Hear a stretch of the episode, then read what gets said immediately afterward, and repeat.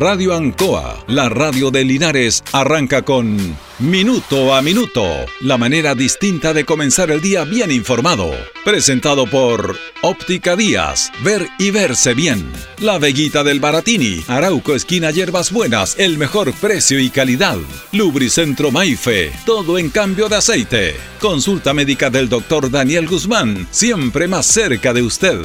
Y Panadería El Baratini, en Avenida Cardenal Silva Enríquez, al ingreso del nuevo amanecer. Aquí comienza Minuto a Minuto.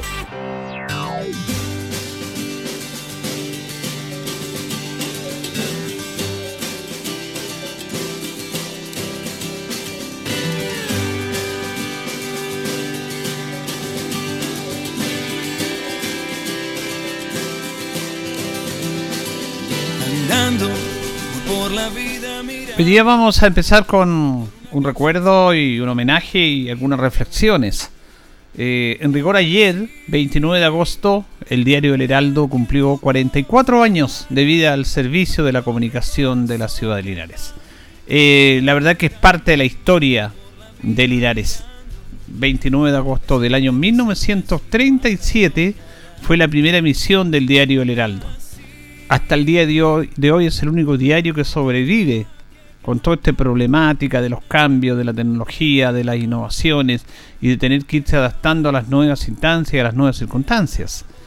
En rigor, Diario Heraldo ya dejó de salir en papel, sale muy poco, sale dos o tres veces al mes y está concentrado única y exclusivamente en lo que es el digital. Se echa de menos, por supuesto, eso, pero bueno, hasta los grandes diarios, la tercera dejó de emitir en, en papel, el único diario en papel que sale el Mercurio y las últimas noticias los demás diarios ya de a poco están eh, circunscribiendo toda su información a la era digital. El diario Heraldo tiene muchas características que destacar y un proceso extraordinario en una época en que hubo muchos diarios de Linares. Recordemos que el primer diario fue La Idea. Lo hemos hablado acá en nuestro programa a través de Nicomedes Pincheira, que fue prácticamente como el primer periodista que hubo en la ciudad de Linares. Y la verdad que hubo muchísimos, muchísimos diarios. Algún día vamos a traer, acá hay un libro muy interesante de Fernando Díaz Aljaro, donde él da a conocer y hace una recopilación y un trabajo de todos los diarios de la ciudad de Linares. Pero el emblemático, el tradicional, el permanente, el vigente es el Heraldo. El Heraldo, el que llevaba las buenas noticias eh, en esa instancia. Fíjese que el mérito de tantos años del Heraldo fue a través de la irrupción de la imprenta, que cambió muchísimo la educación, la información. La imprenta fue algo notable de Gutenberg, que logró a través de tipos ir eh, colocando los tipos, armando letras, frases, crónicas. Y ahí las personas aprendieron a leer, aprendieron a escribir, aprendieron a informarse. Durante mucho tiempo la imprenta fue clave en esto, porque todos los diarios se hacían a tipo.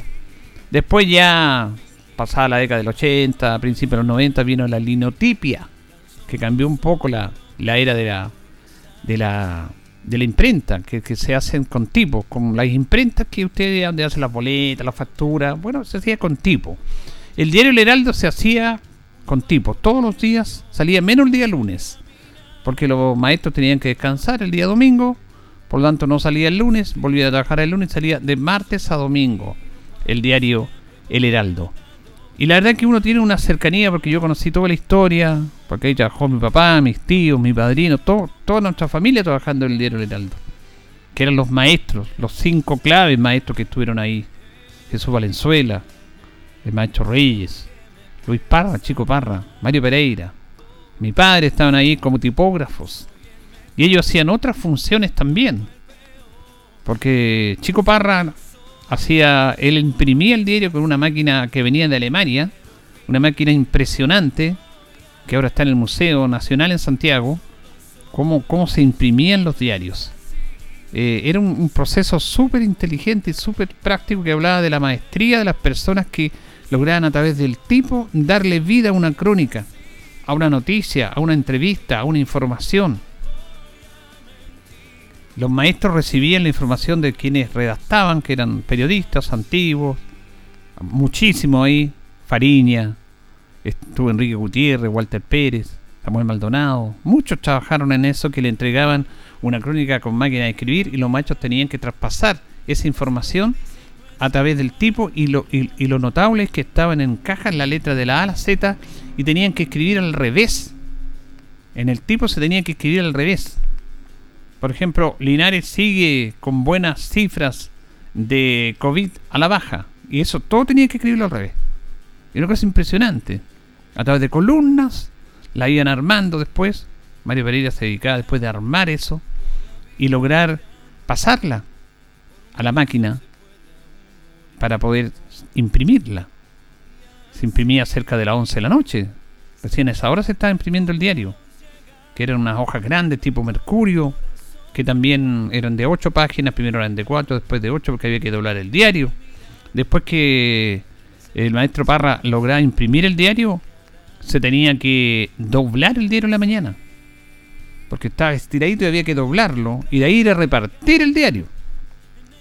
Eran 400, 500 ediciones diarias, era harta. Era el diario de Linares. Que tenía suscriptores. Que tenía lectores fieles. Y que era parte de la historia de Linares. Y lo otro interesante en este magnífico trabajo de la, de, la tipografía es que después que los maestros hacían las columnas tenían que devolver las letras, que se llaman tipos, los tipos, a las cajitas. De la A a la Z, la tenían que devolver. Era una cosa impresionante.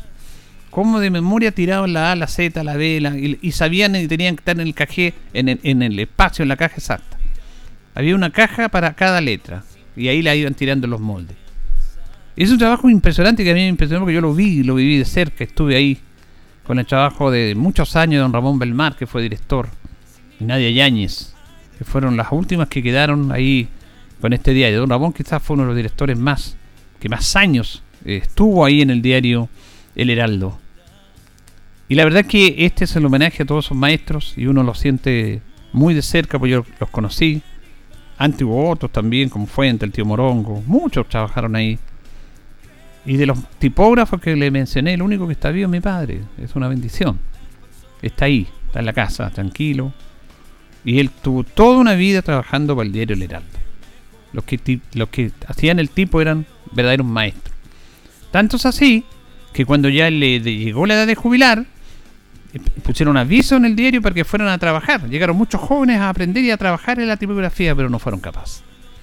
Los machos tuvieron que seguir trabajando a tipo, hasta que el tipo se acabó y vino la liniotipia y ellos ya dejaron de trabajar después de muchos, muchos años. Pero era muy difícil. El arte de la tipografía es muy difícil.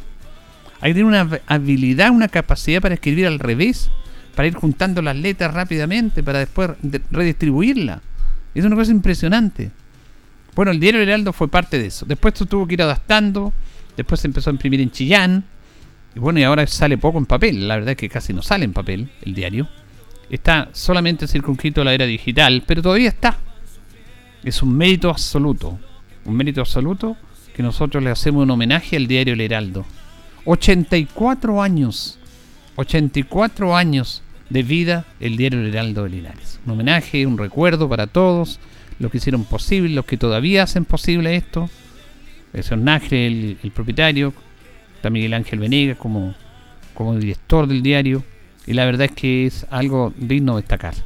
Y Linares, bueno, todas las páginas, el archivo del diario El Heraldo es lo más notable que hay, porque ahí está, está escrita la historia de Linares del año 37 en adelante. Me acuerdo que antes, para los 29 de agosto, se hacían ediciones especiales. Se hacían 30, 40 páginas. Tremendo, parecía Mercurio el diario. Y todos esperaban el diario El Heraldo en su, en su día aniversario. Las empresas auspiciaban también ese día especial. Colocaban avisos saludando el diario El Heraldo y ahí también se entregaba información, hechos, historias de lo que ha sido parte de la ciudad. Así que nuestro homenaje para, para los que han mantenido con el tiempo, ya pasó la tipografía, pasó la linotipia, estamos en la era digital, pero todavía este diario se mantiene ahí. Y no es menor, me acuerdo que cuando se cumplieron 80 años, el alcalde Mario le hizo un, un homenaje a este diario, vino, me acuerdo, Tomás Mochati al teatro a hacer un, una charla de la importancia que es mantener los medios de comunicación y sobre todo los medios de comunicación locales, los medios de comunicación de provincia.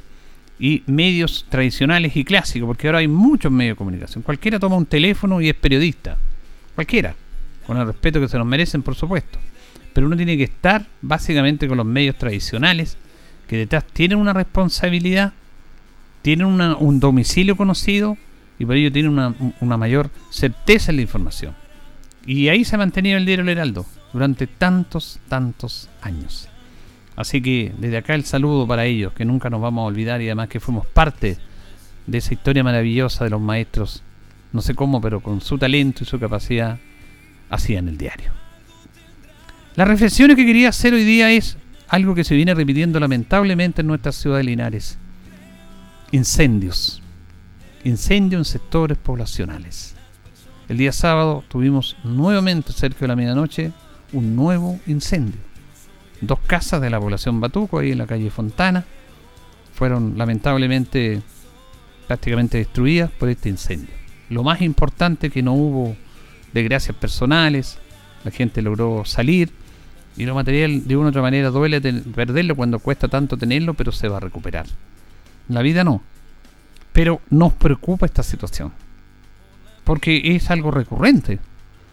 Y aquí hay un tema no menor que tiene que ver con lo que hace el municipio con el apoyo del Consejo, de estar apoyando permanentemente a las personas que son dañadas y damnificadas con estos incendios, con subsidios de ahorro, de arriendo, con entrega de materiales, con entrega de cosas, de cosas para comer, limpiando sus casas, con el apoyo de los vecinos también. Es una inversión tremenda que se va a seguir entregando. Pero la idea es que tengamos que prevenir esto porque el lugar común de esto es lo mismo. Recalentamiento de las estufas, en el cual nos calefactamos todo. Ahí está ese problema, que es permanente. Así que hacemos el llamado a los vecinos, porque eh, ha sido demasiado los incendios que hemos tenido en la ciudad de Linares. Eh, siempre va a haber un incendio, nunca queramos que, que haya, pero está pasando muy recurrentemente esto. Como también está pasando muy recurrentemente estos accidentes fatales automovilísticos y también en motocicletas. El día sábado también, viernes noche, supimos de este lamentable accidente de este joven que falleció, un joven de 25 años, al perder el control de su, de su moto y lamentablemente el y perdió la vida. Un hombre lleno de vida, pero que perdió el control de su moto.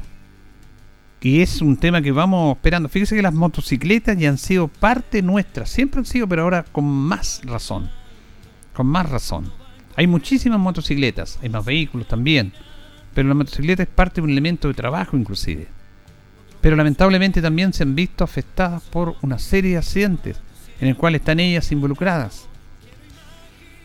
Entonces, nosotros no estamos calificando, solamente estamos contando hechos y reflexionando. Este programa lo escucha mucha gente que trabaja en locomoción colectiva, que están en las mañanas, que van a dejar sus pasajeros, colectivos, radiotaxi, la micro lo escuchan mucho, yo sé que lo escuchan mucho, que uno conversa con ellos. Y claro, ellos tienen que estar lidiando cada día con lo que es el Parque Automotriz de Linares. Es una selva.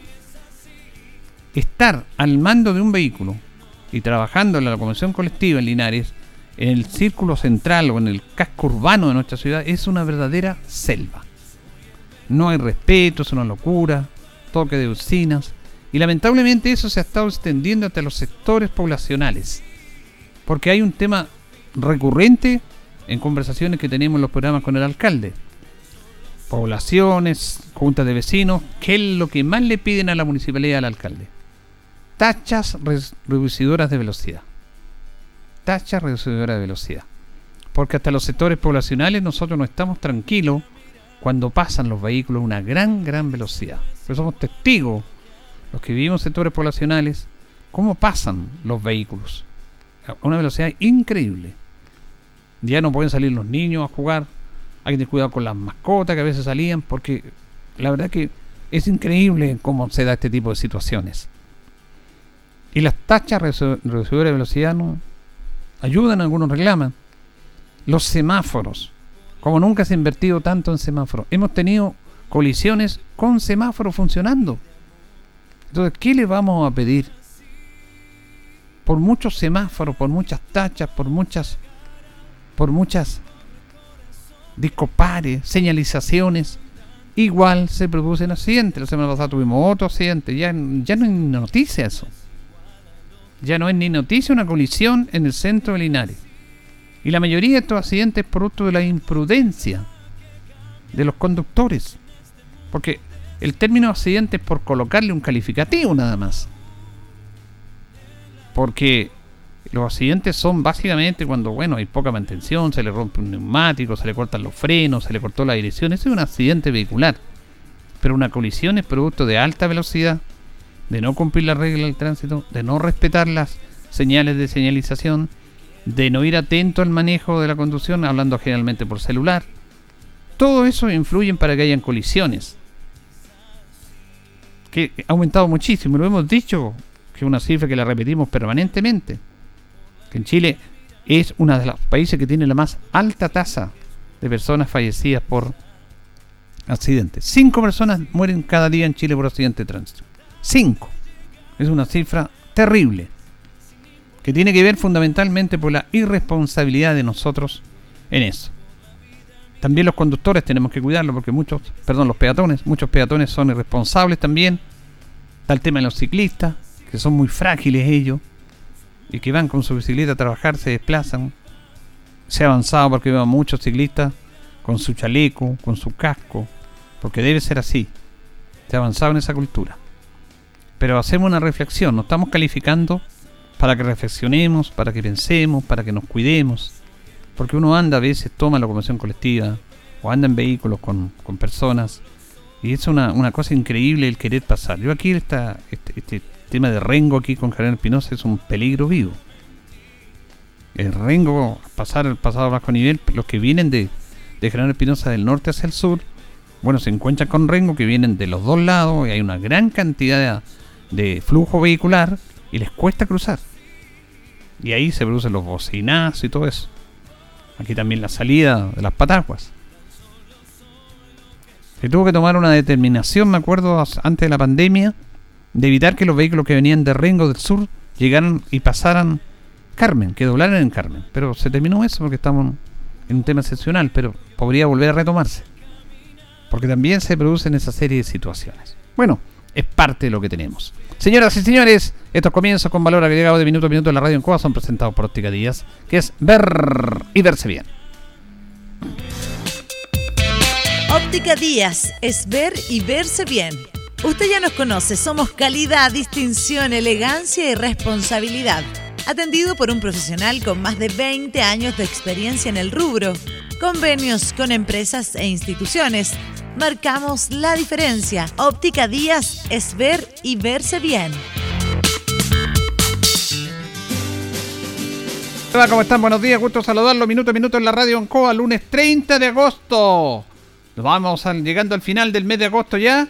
Estamos junto a don Carlos Agurto en la coordinación. Hoy día saludamos a la Santa Rosa de Lima. Es un, es un santo tradicional en Chile, las Rositas. Un saludo para ellas realmente. Son parte, hay, hay santo y santo en, relación a los nombres. Y este es uno de los santos tradicionales con homenaje a la mujer. Así que a las Rosas, que es un nombre muy recurrente en nuestro país, el saludo. Es el día 242 del año, tenemos 9 grados de temperatura. Vamos a tener una máxima de 13, nublado con alguna neblina que está cayendo justamente acá sobre nuestra ciudad. Fíjese que en un día como hoy, el 30 de agosto del año 1826, Manuel Blanco Encalada, que era el presidente de Chile, eh, dicta la ley de la organización de la República en ocho provincias. Las ocho provincias de Chile eran Coquimbo, Aconcagua, Santiago, Colchagua, Maule, Concepción, Valdivia y Chiloé. ¿Qué me dice usted? Justamente Manuel Blanco Encalada creó esa ley de las provincias. Vamos a establecer un contacto inmediatamente con eh, John Sancho, que lo tenemos en línea, candidato a diputado, con los auditores del Minuto a Minuto en la radio Ancoa. ¿Cómo está, don John? Vamos a saludar a don John. Ahí sí lo tenemos en línea. ¿Cómo está, don John? Buenos días. Buen día, don Julio. Buen día a todos los auditores de Radio Ancoa. Aquí estamos partiendo la semana. Sí, fíjese que yo en, ocho, en ocho comienzos en la editorial eh, estaba hablando del diario El Heraldo que cumplió ayer eh, 84 eh, años de vida. Y ayer justamente estaba leyendo una columna suya en el diario El Heraldo, muy bonita, haciéndole un homenaje como parte, porque el Heraldo es parte de la historia de nuestra ciudad. Son parte, como usted dice, de nuestra historia, de nuestra identidad. Es tan propio el diario El, Heraldo y son, son temas que la cotidianidad a veces, don Julio, no nos permite ver más allá. No podemos dejar pasar un, un, medio periodístico que ha sido histórico, que ha sido parte, ya no es tan solo un, medio informativo, sino que ha sido parte del desarrollo de, de, los últimos casi 90 años de Linares, eh, en donde se han informado noticias que que han estado relacionadas al desarrollo, que han afectado a nuestra comuna y, no podíamos dejar pasar. Eh, ha, ayudado a construir Linares eh, y sobre todo con una visión, como yo lo, decía ahí, que, no era yo, sino que es don Ramón Belmar en su momento, esa visión de periodismo serio, de, avanzar, de informar por nuestra provincia, nuestra comuna. Sí, la verdad que es bueno recordarle, como muy bien dice usted, lo cotidiano como que no tiene valor hasta que se pierde. Estamos tan acostumbrados a verlo, pero cuando se pierde lo echamos de menos. Por eso hay que valorarlo mientras está. Nosotros somos una comuna eh, muy rica en, un montón de aspectos, don Julio, en ruralidad, en geografía, en identidad. Somos una, una comuna y una provincia eh, de, gente laboriosa, campesina, pero también que ha sido pujante. Eh, cuando hablamos de desarrollo, no queremos ser una mala copia de Santiago ni de Talca, queremos ser la misma ciudad que hemos ido forjando, con las mismas tradiciones, pero con con avance y mejor calidad de vida para todos. Pero a veces esa cercanía, eso de tener todo, nos traiciona y no nos hace valorar lo, lo, maravilloso que es nuestro Linares y nuestra, nuestra región del Maule Sur, sobre todo. Así es. Bueno, ya estamos en carrera ya, conocemos los nombres, los candidatos y ustedes ya están, me imagino, trabajando en este tema para, para el mes de, de, noviembre. ¿Cómo se va a organizar? ¿Va a seguir en terreno, visitando comunas? ¿Cómo, cómo es el trabajo que está realizando usted? Es, la forma que yo, yo siempre digo, Julio, que son eh, harto terreno, reuniones con, con bastantes dirigentes. Eh, ahora un rato más tengo reunión con agricultores de, San Javier, de Villalegre, eh, viendo sobre todo el tema de, la escasez hídrica, este decreto de emergencia agrícola que se, que se decretó, valga la redundancia, la, semana pasada. Eh, ver cómo hacemos la bajada, yo, yo lo he dicho en reiteradas ocasiones. Estamos acostumbrados a los anuncios, acostumbrados a, a los eslogan, hablar de, de ítem presupuestario, pero no nos preocupamos de lo más importante que es hacer la bajada de la efectividad de las políticas públicas.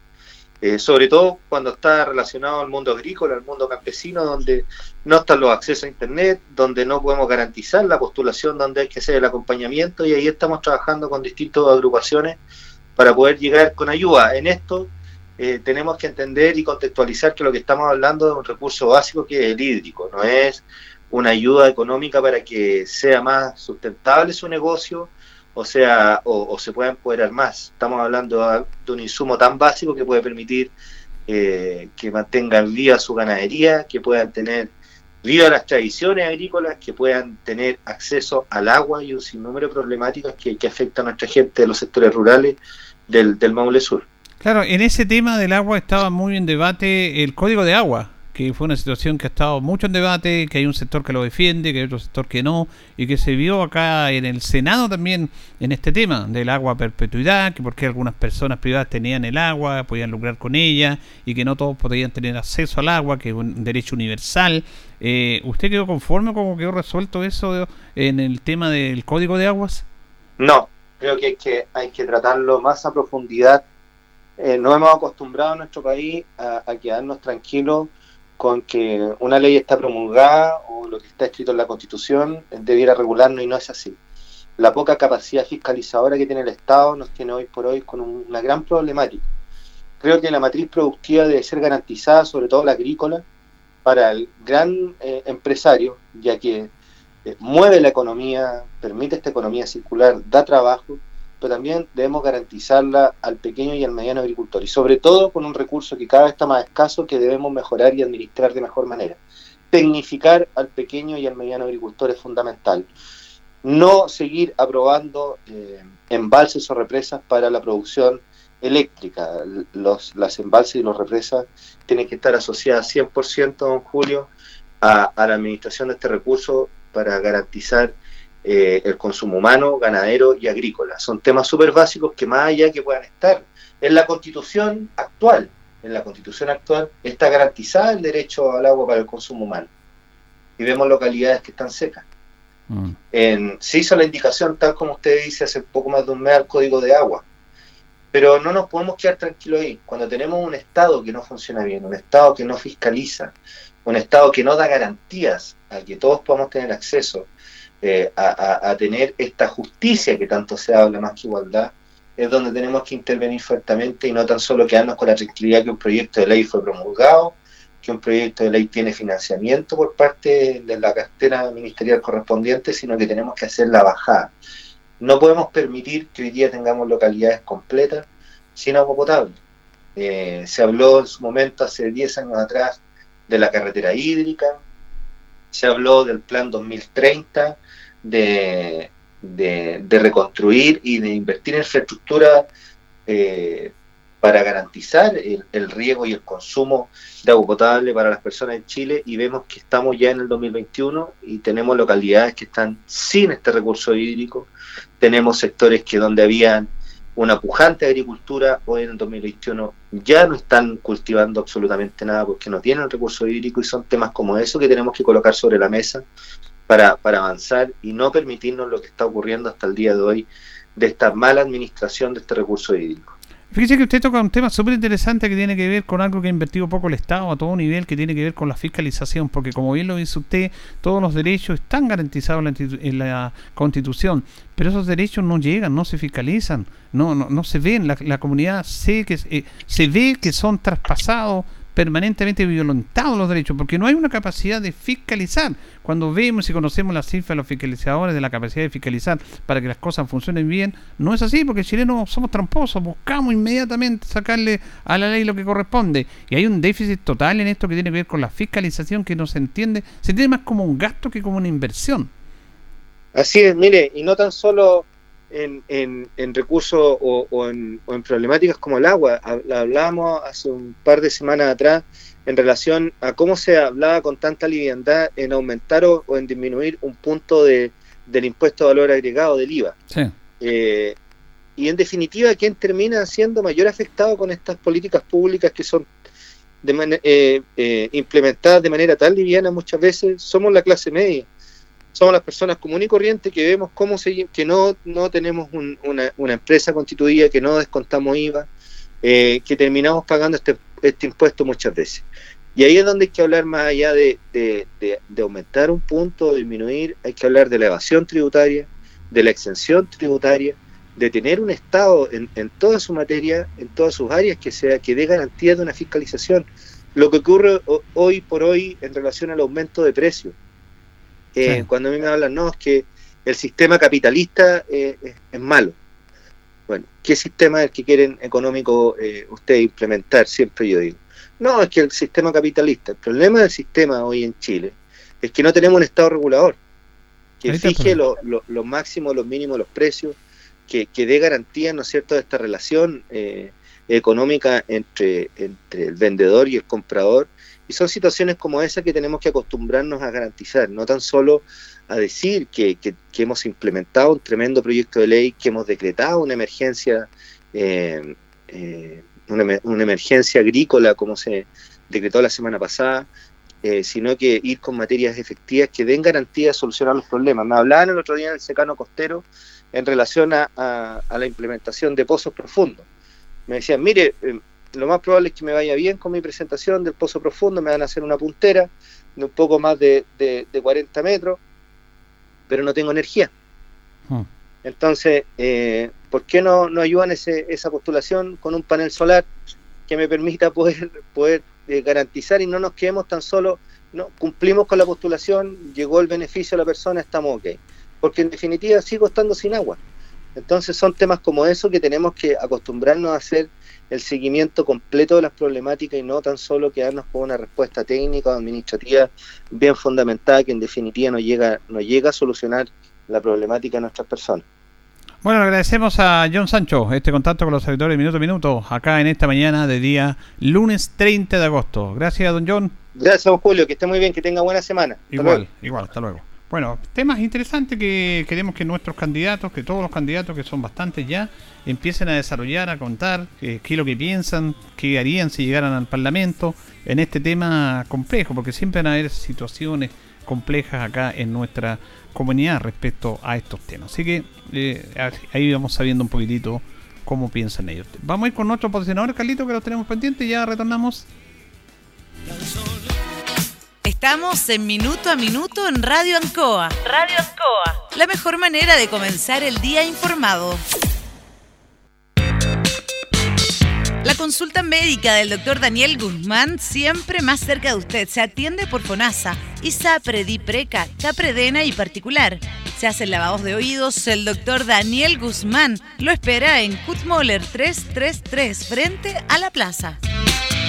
Lubricentro Maife, todo en cambio de aceite. Le dejamos su vehículo como nuevo. Personal calificado, una atención cercana, convenios con empresas e instituciones. Maife, el lubricentro de Linares, ubicado en Esperanza 633, entre Lautaro y Yumbel. La panadería del Baratini, el mejor pan, tortas, pasteles, brazos de reina de nuestra propia elaboración. Abarrotes, cecinas, frutas y verduras. El mejor precio y la mejor calidad. Lo esperamos en Avenida Cardenal Silva Enríquez, al ingreso del nuevo amanecer. Estamos a su servicio. Óptica Díaz es ver y verse bien. Usted ya nos conoce, somos calidad, distinción, elegancia y responsabilidad. Atendido por un profesional con más de 20 años de experiencia en el rubro. Convenios con empresas e instituciones. Marcamos la diferencia. Óptica Díaz es ver y verse bien.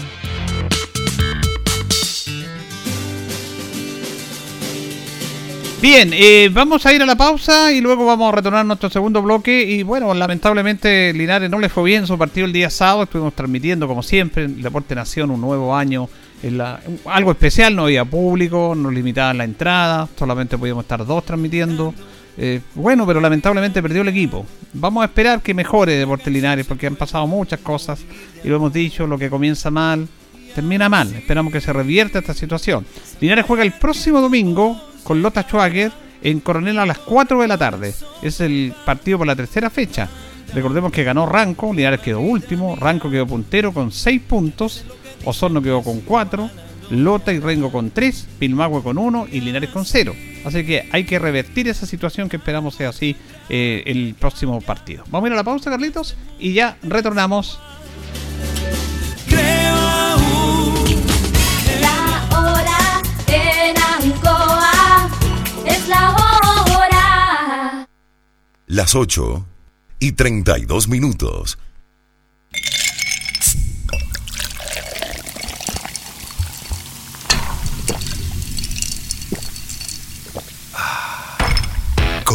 Frescura, color único y sabor inolvidable de Inca Cola, es imposible no disfrutar el momento. Inca Cola. ¿Fuiste a conocer Parque del Sol, el proyecto de independencia aquí en Linares? Oh, sí, se pasó. Es a otro nivel. Tiene de todo. Amplias avenidas, el espacio Parque del Sol y grandes áreas verdes. Y además puedes comprar con subsidio o venta directa. ¿Sabes qué? Yo quiero irme a vivir ahora allá. Cuando vengas, tú también te convertirás en fanática de Parque del Sol en Linares. Nueva etapa de casas y departamentos. Ya inauguramos piloto. Empieza desde hoy mismo a vivir tu independencia.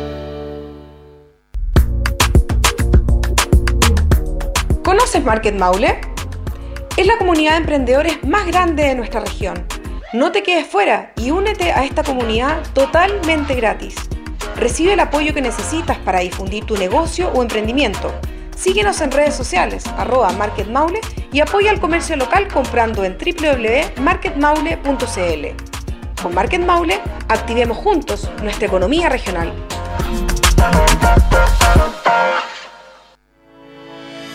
Donde vives no hay cobertura de Internet para conectarte con tu familia, trabajar o estudiar desde casa. La solución es HughesNet, que te ofrece Internet satelital de alta velocidad, ahí donde otros operadores no llegan. Contrata tu plan hoy y recibe instalación estándar gratis y otras ofertas para tu ciudad. Llama al 800-914-706 o visita internetdondevivas.cl para más información. HughesNet, líder mundial en Internet satelital. Aplican términos y condiciones. Ven a desafiar la suerte con Casino Marina del Sol. Así es, porque desde ahora todos los jueves serán de la suerte. Juega en máquinas con tu tarjeta MDS y participa en el sorteo de 2 millones a repartir en efectivo. Y eso no es todo. Este 31 de agosto no te pierdas la oportunidad de ganar tu sueldo extra con 2 millones a repartir para que ganes y disfrutes en tus máquinas favoritas. Te esperamos. Más información en marinadelsol.cl Casino Marina del Sol. Juntos, pura entretención. Soy la abogada Paula Nuche, candidata a magíster en Derecho en la Universidad Católica de Chile. Mi oficina está ubicada en Max Jara 774. Te puedo apoyar en divorcios, pensión de alimentos, relación directa y regular, cuidado personal, medidas de protección, entre otros. Búscame en redes sociales como abogada Paula Nuche. Hugo Muñoz falleció el 31 de marzo del 2021. Era mi papá. El 15 de junio del 2021. Era mi vecina. Era mi hermano. El dolor nos ha tocado a todos. Si un ser querido falleció durante esta pandemia, envíanos un audio contándonos quién era para que el día 5 de septiembre la o lo recordemos en las radios de Chile. Sube tu audio al sitio que el dolor no nos sea indiferente.cl o al WhatsApp más 569 59 55 6181 y démosle el adiós que merece. 5 de septiembre, Día de la Condolencia y el Adiós. Invitan las radioemisoras de Chile. Archie. En CGE nos preocupamos por tu seguridad. La intervención de medidores o las conexiones directas a la red eléctrica pueden provocar graves accidentes, interrupciones del servicio y variaciones de voltaje con quema de tus electrodomésticos. Este es un delito realizado por bandas organizadas. Te invitamos a denunciar de manera anónima a las bandas que ofrecen conexiones fraudulentas enviando un correo a denuncias.cge.cl o en nuestra página web cge.cl. Cuida a tu familia y vecinos. Denuncia a quienes te ponen en peligro. CGE, juntos por tu seguridad. Protejámonos contra el COVID-19. Lunes 30 y martes 31 de agosto. Corresponde primera dosis rezagados desde los 18 años y segunda dosis a población vacunada con Sinovac y AstraZeneca. Miércoles 1 al viernes 3 de septiembre corresponde la segunda dosis a población vacunada con Pfizer hasta el 8 de agosto. Así también continúa la vacunación con dosis de refuerzo a personas de 55 y más años vacunadas con segunda dosis Sinovac hasta el 4 de abril y personas inmunocomprometidas desde los 16 años. Asiste al gimnasio municipal de 9 a 15 horas y en el sector rural correspondiente. Más información en www.corporacionlinares.cl. Linares Corporación Municipal. Tú nos impulsas. Ancoa, tu radio Ancoa. Somos el 95.7 Radio Ancoa. La radio de Linares, más cerca de ti.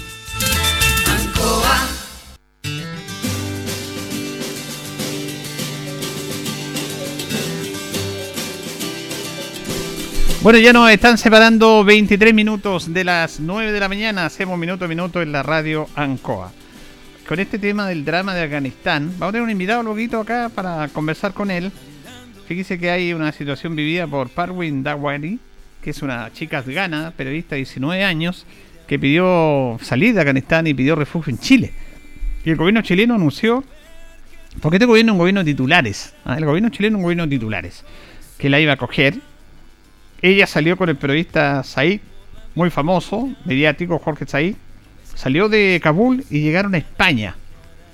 Y de ahí de España se viene a Chile. Esta niña que tiene 19 años, que se vino con lo opuesto, que ni siquiera ha podido sacar plata porque están prohibidas todas las transacciones económicas. En Afganistán perdió todo lo que ella tenía. Y fíjese que eh, al llegar al aeropuerto de Torrejón, España, Said y la joven afgana fueron recibidos por el cónsul de Chile en Madrid, don Carlos Cornejo. Tras el recibimiento, eh, esta es una crónica del diario El Mostrador, fueron cercadas, bueno, tras el recibimiento del embajador, vino el balde de agua fría. El cónsul, en representación del gobierno chileno, le informó que la joven debía pagarse su propio pasaje a Chile, ya que la Cancillería les había informado que no tenía recursos para costear el viaje. ¿Qué me dice usted? Aparecen por la tele anunciando que estamos trayendo refugiados y le dicen que se tiene que pagar el pasaje a esa gente que perdió todo su dinero porque esta niña tenía su ahorro pero no puede sacar, no va a hacer ninguna transacción, la perdió todo. Se vino con lo opuesto.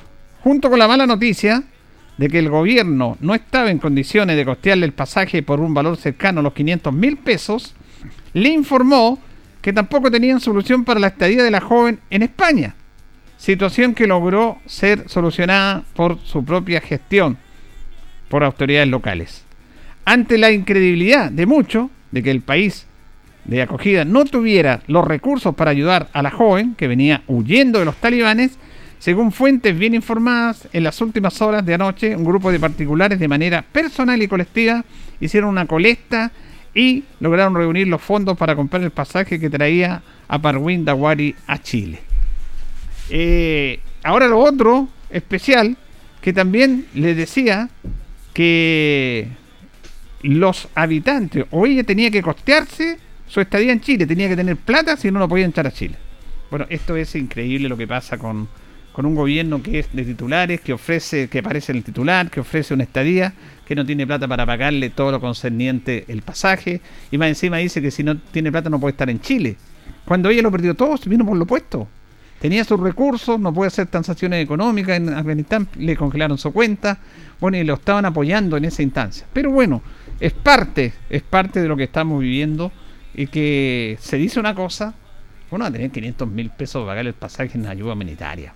Tuvo que un grupo de personas en Valparaíso juntarle la plata a esta niña gana para que se viniera a nuestro país. Y que se la arreglara como podía, decía el gobierno chileno. Bueno, estamos, reiteramos, en un año electoral. Vamos a ir conociendo nuestros candidatos y tenemos un nombre que es relativamente nuevo en la política, aunque ha estado ya en funciones públicas como consejero regional y que va candidato independiente para la democracia cristiana, el doctor Jonathan Norambuena, que lo tenemos con nosotros acá. ¿Cómo está, doctor? Muy buenos días. ¿Cómo está, don Julio? Muy buenos días. Gracias por la invitación. Bueno, eh, mire, usted le decía, eh, bueno, ir conociendo, porque usted ya tuvo alguna participación en el mundo público, fue consejero regional, ¿cierto? Eh, bueno, yo he tenido eh, un aprendizaje bastante tortuoso en el mundo público, don Julio. Esa es la verdad de las Tortuoso, cosas. buena. Ah, Definámoslo así mejor, porque si no la gente va a decir, pucha, este es un avesado político que viene", Y la verdad es que en este llevo como cinco años y yo creo que más lo que me he caído que es lo que estaba arriba. Y ha sido difícil, pero, pero aquí estamos. La verdad es que eh, me gusta mucho la política. Creo que, creo que es la instancia en donde uno puede, puede poner los temas que, que a uno le interesan en la palestra. Y es la forma también de poder eh, ayudar eh, y estar presente con, con la localidad, con el lugar de donde uno es oriundo en realidad. Claro, ¿usted de Colbún? Yo soy de Colbún originario, estudié en el liceo comercial también acá, eh, estudié contabilidad, después por ahí eh, me picó el bichito de estudiar medicina, eh, me fui para el paraíso, estudié medicina con harto esfuerzo, yo vengo de una familia eh, de muchas necesidades y todo eso, pero gracias a Dios mis papás siempre apostaron a la educación que era como una llave bastante mágica para hacer esta cosa de, de- del, cambio social en el fondo que genera la educación, que, yo soy un, un ejemplo de eso. ¿Tiene medicina general, alguna especialidad? Yo estudié medicina general, don Julio, y, y bueno, cuando iba a hacer la especialidad, ahí empezó la cuestión de la política. Pero la verdad las cosas Para operar que- la política, para, para sanarla. Para sanar la política, en realidad, para, para tenerle la receta. Eh, Exactamente. ¿Y tiene su consulta en Colbún? ¿Cómo, cómo lo hace? Mire, yo tengo- ¿Trabajan en un servicio público? Mire, yo trabajé harto tiempo en el servicio público y por política también. Tuve que dejar de trabajar ahí en el en Colbún, que me, me encantaba y de- siempre había... Bueno, ahí, ahí en el fondo se formó la imagen del doctor Norambuena, cercano y todo el tema. Lamentablemente por ahí hubo, eh, hubo un, eh, una candidatura eh, alcalde eh, en ese tiempo cuando había toda esta polémica con el alcalde que está actualmente eh, y que finalmente no pude ir. Ya Sí, no pues pude se, ir. se mencionaba mucho usted Eh, que iba como candidato a alcalde. Pero yo le estoy diciendo la vez anterior, Sí, pues, no, sí, no esta vez. correcto. Eh, y 2000. también fue por algo parecido a lo que le pasó a, a Francisco Durán. pues. Ya, eh, como a dos días ahí me, me dejaron fuera. Y ese fue el primer golpe duro que, Mm. que yo recibí en la política. Llevábamos como ocho meses en campaña y obviamente una campaña que tenía muchas posibilidades de ganar y, y quedamos fuera y, y fue difícil. Eh, después el alcalde que estuvo también eh, nos dio un poco vuelta a la espalda, siento yo, no nos consideró mucho. Él tendría sus razones, no sé, pero eh, de todas maneras siento que, que igual eh, fue, fue un periodo bastante, bastante malo, creo yo, bastante... yo creo que es como cuando uno lo engaña a la mujer, ¿me entiendes? ¿no? Yo creo Terrible. que- yo creo que esa Bienvenido, a la política. Claro, Lo que pasa es que la política, aunque no nos creamos nosotros, no, no- yo no califico, sino realmente lo digo, lo entendemos, tiene sus códigos, es complejo, Es muy, hay situaciones muy, de poder, entonces cuesta involucrarse ahí, en es ese muy, mundo. muy complejo, es muy complejo y, y, y sinceramente yo creo que es la razón por la cual muchas personas eh, desisten de la política y, y de repente, eh, lamentablemente, por culpa de, de esas prácticas y de, y, de, y, de, y de cómo funciona la política, es que en la política no está lo más graneadito de la sociedad. ¿Me entiendes? Porque realmente hay que saber sobrevivir en la política, hay que saber leer de repente los códigos y a veces cuesta, a veces cuesta porque en mi caso igual eh, no hay un interés financiero por, por la política. O sea, yo eh, me va muy bien como médico, eh, tengo una consulta en Colbún, hay varios médicos trabajando ahí también. Entonces, realmente esta cuestión es como meterse en puros problemas nuevamente. ¿Me Bueno, conversamos con el doctor Jonathan Norambuena, candidato independiente por la democracia cristiana a candidato a diputado. El hecho de la medicina también es un tema de sensibilidad, aunque los médicos dicen que lo único que les interesa es ganar plata, pero hay una sensibilidad propia de las situaciones, de conocer casos, sobre todo en comunas rurales como Colbún, que me imagino también eso lo influye usted a tratar de buscar tareas políticas, de mejorar eso. Bueno, yo creo que en el caso mío, el tema de la medicina es, es, es puro contacto con la gente, sensibilidad. eh, lo que dice usted, en el fondo, sentir el dolor ajeno y ver las necesidades. Y, y lo más importante, don Julio, creo yo, eh, es nunca olvidarse de uno de dónde uno viene. ¿ya? La mayoría de la gente dice, pucha, el doctor no era buena, anda en media camioneta, tiene la mensa clínica, eh, y entonces te ven como desde esa base, pero detrás de eso igual hay todo un trabajo. Mi papá trabajó de auxiliar en un consultorio, ya él, él era el que hacía el aseo, lo- lo- la salud es muy piramidal, ya es muy piramidal, ahí los médicos son eh, la creme de la creme, después vienen las- los otros profesionales, eh, los administrativos, y finalmente viene el, el que hace el aseo. Bueno, mi papá hacía el aseo en el, en el, en el consultorio, mi mamá artesana, yo me acuerdo que ella eh, cuando yo estudiaba hilaba eh, lana, le mandaba lana hilar y hila- hay kilos y kilos de lana ahí, tiene sus manos duras ahora de tanto usar el uso. Y, y de ahí me formé yo, o sea, con esos esfuerzos, eh, tú sabes que uno cuando estudia una carrera tan difícil como medicina, es poco el espacio que te queda para trabajar. Y bueno, de esa realidad vengo yo, de, de una realidad donde tienes que usar el consultorio para ir a verte, donde tienes que ir en el fondo para que los municipios te den una ayuda económica, donde necesitas un subsidio. Esa es la realidad y yo creo que cuando uno, cuando uno tiene un cariño, cuando uno piensa en ayudar a la gente, que lo hacemos todos los días, todos los días a distintas personas, por mensajes, con atenciones gratuitas, un montón de cosas que nunca las decimos, pero, pero que realmente se hacen. Eh, pero creo yo que la política, Julio, te da la posibilidad de que esa ayuda que de repente tú tienes, eh, tienes para hacerla de forma muy personal, puede hacer con políticas públicas concretas, reales, de forma más masiva y mejorar un poco el nivel de vida de las personas que están más necesitadas. Sí, eh, eso es interesante porque esta cosa absurda de los extremos que tiene este país, porque estamos muy en los extremos que no le hace bien, como justamente lo que dice usted, porque empezamos a calificar porque una persona tiene un nivel de vida acomodado después de un esfuerzo, ya quiere decir que está en un sector y de ahí ya no sale. Ya, lo, que, Entonces, lo que pasa, Julio, perdóname que te interrumpa, lo que pasa es que, bueno, yo creo que, que eso es lo que yo vengo de una u otra forma a combatir, ya, a combatir. O sea, creo yo, creo yo que la política, la política eh, muchas veces utiliza las emociones de la gente para ponerlas una en contra de otra. Y claro, evi- evidentemente que todo, todo este movimiento que se ha ido generando ha puesto que en el fondo si tú eres de muy izquierda, eh, los demás te tienen que odiar. Y si eres de derecha, también te tienen que, odiar los otros que son de izquierda. Y finalmente es importante que la gente piense y analice qué es lo que a nosotros nos ha llevado a ser un país eh, en muchos aspectos, en muchos aspectos eh, muy adelantado con respecto a nuestros vecinos, con respecto a Argentina, con respecto eh, a Bolivia, Perú. Lo que nos ha llevado a eso no son los extremos, Julio, es el centro, es el centro político, con todos sus defectos que obviamente los que estamos acá, los que somos nuevos, los que queremos la posibilidad, ya queremos solucionarlo, Pero realmente lo que ha llevado a este país a crecer ya y a mejorarle la calidad de vida en muchos aspectos a las personas es el centro político y no los extremos bajo ningún punto. Cuando han estado los extremos, eh, la cosa ha ido mal. Y es el centro lo que a la gente la ha llevado a crecer, a mejorar las condiciones y a buscar puntos de acuerdo también, porque la política no se hace con dictadura, la política se hace cuando el del frente también cree que lo que yo pienso está más o menos bien. Sí, pero la política del arte del diálogo. ¿Ah? Exactamente. Eh, eh, yo quería destacar lo suyo, doctor Jonathan Norambuena, porque usted, yo lo he dicho que ustedes los profesionales son privilegiados de estudiar, de irse afuera y de volver a trabajar en su comuna. Y eso yo lo quiero destacar, porque yo conozco muchos casos con esto de la comunicación, conversa con tanta gente, que algunos, bueno, están en su ciudad, son profesionales, se van y se olvidan de dónde nacieron, de dónde Exacto. estuvieron y empiezan a prestar servicio en Santiago, en otro lado, porque es más rentable económicamente. Pero usted está acá, quiso estar acá, pudiendo estar en otro lugar más cómodo. Y eso habla de su sentido de sensibilidad social con Bueno, su gente. bueno, para mí realmente, yo, yo cuando recién egresé de, de- de la universidad, tenía pensado irme al Bio Bio, ¿ya? Hola.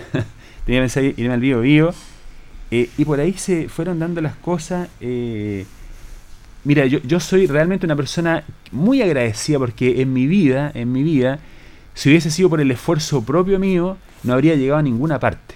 ¿ya? O sea, siempre eh, fueron apareciendo ángeles, personas muy, muy, muy en el fondo importante que con un granito de arena fueron generando que yo llegara a donde estoy en estos momentos. Y en ese sentido yo soy un agradecidísimo de Dios de, de- darme esa posibilidad. Y por ahí aparecieron estas mismas personas y que me dijeron, oye, quédate acá en Colbún, aquí hay trabajo, mira, te pasamos esta casa, porque yo venía saliendo recién de la universidad. Y la verdad de las cosas es que creo que fue la mejor decisión, ¿ya? Logramos una empatía y un cariño. Yo creo que con toda la gente de la comuna de Colbún eh, podemos haber- tener diferencias políticas, creo yo, con, con un grupo de las personas, pero en general, en general con toda la comuna hay mucho afecto y mucho cariño. eh, y aparte de eso, eh, durante estos cortos años, yo creo que no más allá de cinco años, hemos logrado formar un servicio eh, de atención de salud privada para Colbún que ya se lo quisiera cualquier comuna, o sea, no lo tiene Retiro, no lo tiene Hierbas Buenas, no lo tiene Longaví, Villa Alegre, y Colbún tiene, tiene un centro de atención privado eh, en donde atienden especialistas, ginecólogos, pediatras, te puedes hacer exámenes de laboratorio, hay muchas horas con medicina general, y la verdad las cosas es que eh, la gente lo agradece porque eso es traer desarrollo a un lugar, ya desde el- ni siquiera desde lo público, te fijas, ni siquiera desde lo público, sino desde lo privado, eh, con precios muchas veces eh, que nos caracterizamos nosotros específicos para la gente que no tiene previsión, por ejemplo, que, que acá en Linares no se considera. Claro. O tienes FONASA o no tienes pre- eh, o no tienes FONASA y si no tienes te cobran a todos como que si tuvieras ISAPRE. Y la verdad es que la mayoría de esa gente que no tiene previsión no tiene nada. Entonces no les puedes cobrar lo mismo que, que, que paga una persona que tiene ISAPRE. Entonces allá también se conversa con los médicos que quieren trabajar allá y se les hace un precio especial. Por lo tanto, creo yo que, que hemos hecho algo importante, que la gente lo agradece y que también a mí me, me permite el tiempo para andar metido en, en, en otra de las cosas que me gusta, que, que es la política, que, que es un lugar distinto, que te permite hacer cosas de forma más masiva por la comunidad. Bueno, lo que está explicando usted es lo que quiere la gente de la política, pues. Y que puede convivir el mundo privado, el mundo público y Colbún, que es una comuna eminentemente rural también, ¿cierto? Eh, tenga su centro privado de salud, ¿por qué no? Porque generalmente los habitantes de esas ciudades o de esas comunas tienen que venir a los centros poblados con todo lo que ello significa. Sin embargo, ustedes apuestan y le dan esa posibilidad. Exacto. Me parece muy importante Es destacar que a eso me refiero, Julio, mira, cuando, cuando te digo los extremos son malos, ¿ya? Son malos. Porque ¿qué es lo que hacen los extremos? En este caso hay un extremo de la política que, que pretende demonizar el sector privado, ¿ya? Y el sector privado no siempre tiene que ser malo. O sea, la señora que tiene un negocio, ella es un privado. Claro. La señora que corta el pelo es un privado. El caballero que lustra los zapatos es un privado, ¿te fijas? no? Evidentemente que se producen abusos. Eso no hay que desconocerlo, ¿ya? No hay que desconocerlo. Y eso hay que combatirlo y hay que condenarlo con toda la fuerza de la ley, ¿ya? Y hay que tener autoridades que estén dispuestas a no doblárseles la mano para, para poder ejercer en el fondo eh, el rechazo, las condenas que correspondan.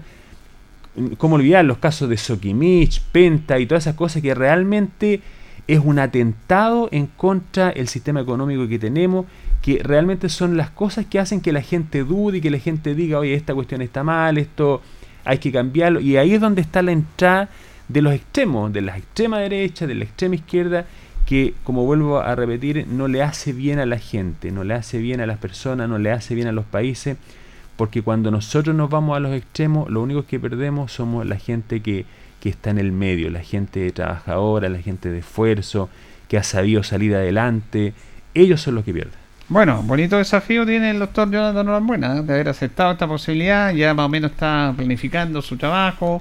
Tiene que recorrer Mm. muchas comunas. Muchas nuestro comunas. distrito es bastante amplio. No era como antes, se cambió. Lo que, es prácticamente ahora lo que eran las senaturías antes. Las circunscripciones de senadores.